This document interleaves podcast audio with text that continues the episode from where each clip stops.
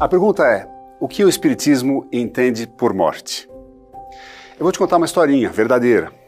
Aconteceu com meu pai um tempo atrás. Meu pai já falecido, mas talvez há 20, 30 anos. Uma vez um amigo dele havia morrido alguém na família, a esposa, o filho, alguém muito próximo. Esse amigo estava muito triste, muito chateado. E aí meu pai, eu, eu era pequeno, mas lembra dessa conversa, meu pai falando para ele, sabe, procure os espíritas, vá conversar com o espírita, esse pessoal parece que entende a morte de outra forma, eles encaram a morte de um jeito mais suave. Eu guardei isso aí quando era pequeno, meu pai não era espírita, né?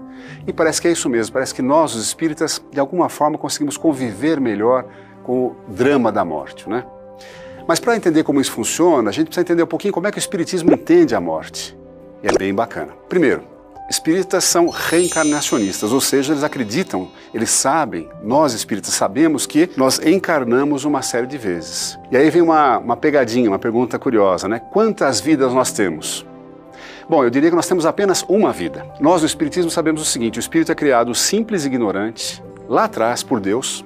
Deus cria o espírito em certo momento. A partir daí, nós vamos encarnando, desencarnando, encarnando, desencarnando, encarnando, desencarnando, ou se você quiser, nascendo, morrendo, nascendo, morrendo, nascendo, morrendo, tanto faz a palavra, mas é isso que acontece conosco. A cada encarnação nós vamos evoluindo, a cada encarnação nós vamos melhorando. Melhorando em quê? Intelectualmente, na forma como nós compreendemos tudo ao nosso redor, estudando, portanto, e também melhorando moralmente, melhorando as nossas ações, o nosso modo de conviver com os demais, sendo mais corretos, mais leais, mais próximos, mais caridosos, né? Isso é encarnação. E o que tem isso a a ver com a morte?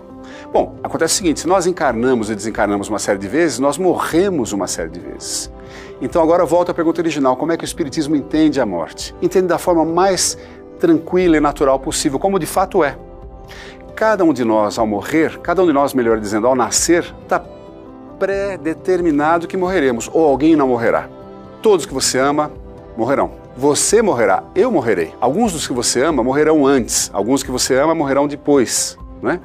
E aí vem uma coisa curiosa também. A gente sempre acha que o mais idoso morre antes, que o mais debilitado morre antes, mas nem sempre. Às vezes o mais jovem, o mais saudável, morre antes do mais idoso e mais doente. E a gente é surpreendido. Então, tudo isso para dizer o seguinte: o Espiritismo entende a morte como apenas parte da vida, apenas um processo natural da vida. Chega um momento que aquele corpo, aquele organismo vivo, já não sustenta mais a vida, não pode mais continuar tendo vida ali, passou do prazo de validade, por assim dizer. E a morte nada mais é do que isso apenas. O corpo já não serve mais, o espírito sai e continua vivo.